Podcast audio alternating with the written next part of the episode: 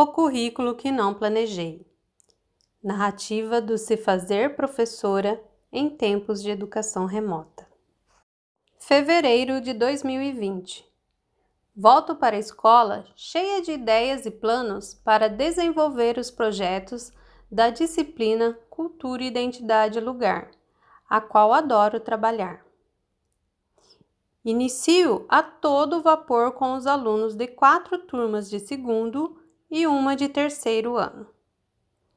Rodas de conversas, muitas ideias e definições de como se daria nosso primeiro projeto, denominado de Mulheres Incríveis.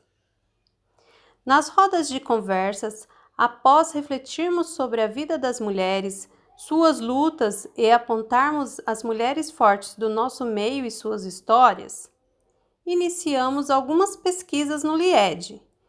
Levantamos alguns nomes de mulheres que fizeram a diferença e foram pioneiras em lutas diversas, como Chiquinha Gonzaga, Malala e Dandara.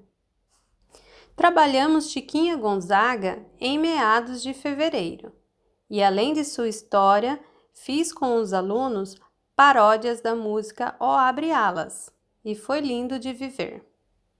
Após a volta do feriado de carnaval, inicio as conversas sobre a Malala.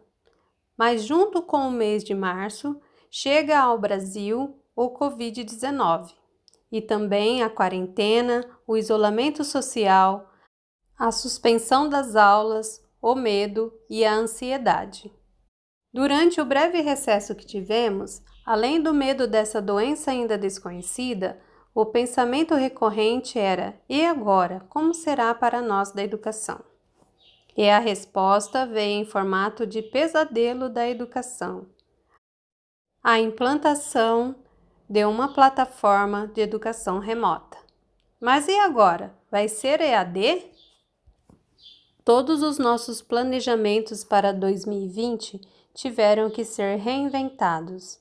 E em nosso PP surgiu uma ementa com definições como atividades mitigadoras e plataforma Classroom. De início, eu achava que a quarentena iria durar pouco tempo e que as atividades remotas seriam suficientes para conseguir manter o vínculo com os alunos. Lê do engano. Já nas primeiras semanas, senti que nossa comunidade escolar teria muitas dificuldades de acesso e que a relutância da população brasileira em se manter em um isolamento social iria prolongar essa pandemia. E lá vamos para seis meses de quarentena. Na plataforma, a baixa adesão no uso é evidente e por vários motivos, que vão desde a falta de equipamentos tecnológicos a falta de habilidade das famílias em lidar com a plataforma.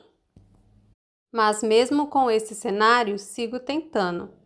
O currículo que eu não planejei exigiu uma reinvenção das minhas metodologias. Foi necessário aprender a utilização de várias tecnologias para desenvolver atividades mitigadoras, instigadoras e acolhedoras para o Classroom e também para as apostilas físicas que optamos em trabalhar. Mas considero isso algo positivo da pandemia. Afinal, em qual outro tempo me debruçaria a se tornar, por exemplo, uma boa editora de imagens e vídeos?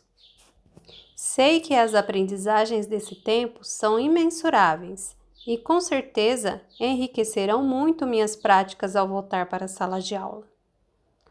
Os meets com os alunos são uma alegria.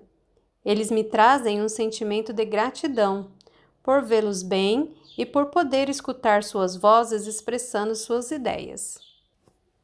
Me emociono com esse pingo de contato que posso ofertar nesse momento, pois acredito na afetividade como ponte para a aprendizagem. E segundo Piaget, 1996, a afetividade é a energia que move as ações humanas. Sem ela, não há interesse e não há motivação para a aprendizagem. Mas a falta de acesso da maioria dos meus alunos à plataforma e ao Meet me inquieta e me faz sentir uma ponta de culpa. Sei que isso vai muito além das minhas atribuições, mas mesmo assim, como superar a certeza de não estar proporcionando uma educação igualitária para todos? Não sei a resposta, mas sigo, pois nas palavras de Gandhi, você nunca sabe os resultados que virão das suas ações, mas se não fizer nada, não existirão resultados. Narrativa feita por Ana Paula Feitosa Gomes dos Santos, professora da Rede Municipal de Campinas.